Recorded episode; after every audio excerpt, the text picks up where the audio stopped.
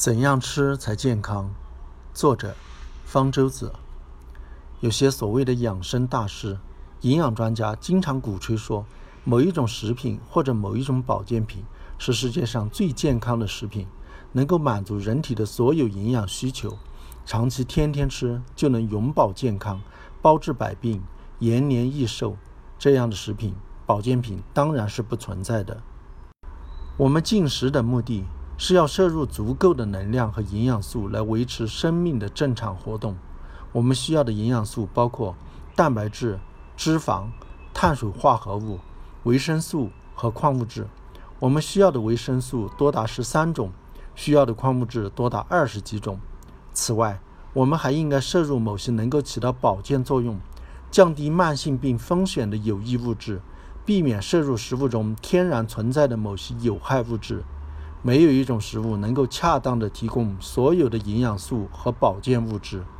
国外有的人把各种营养素按人体需要的量配制成人造食品，认为光吃它就能保证健康。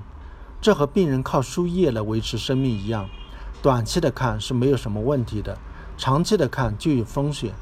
虽然我们对人体必需的营养素已经有了相当透彻的了解，但也没有到完全掌握的地步。而对还有哪些物质能够起到保健作用的研究，则还很初步。所以在现在，想靠吃某一种单一的食品就能维持身体健康，还是一个幻想。我们可以把食品分成谷物、蛋白质、奶制品、蔬菜、水果、油这几大类。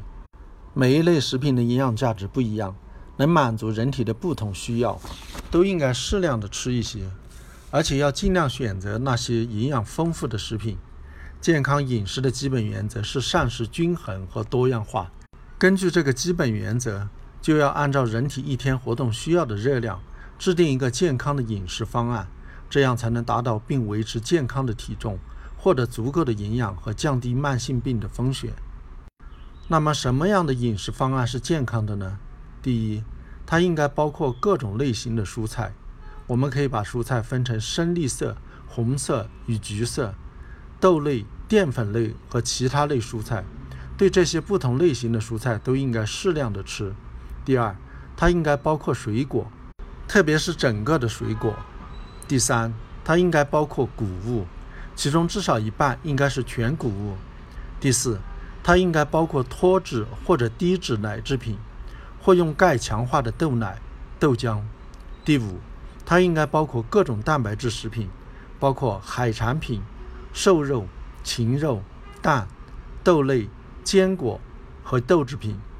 第六，它应该包括适量的油。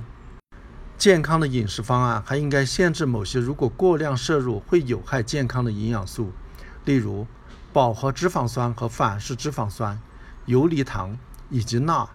游离糖是指厂商。厨师或者消费者添加到食品中的单糖和双糖，以及蜂蜜、糖浆和果汁中天然存在的糖。每天来自游离糖的热量不要超过摄入的食物总热量的百分之十。来自饱和脂肪酸的热量不要超过摄入的食物总热量的百分之十。来自反式脂肪酸的热量不要超过食物总热量的百分之一。每天摄入的钠不要超过二点三克。相当于不到六克的食盐。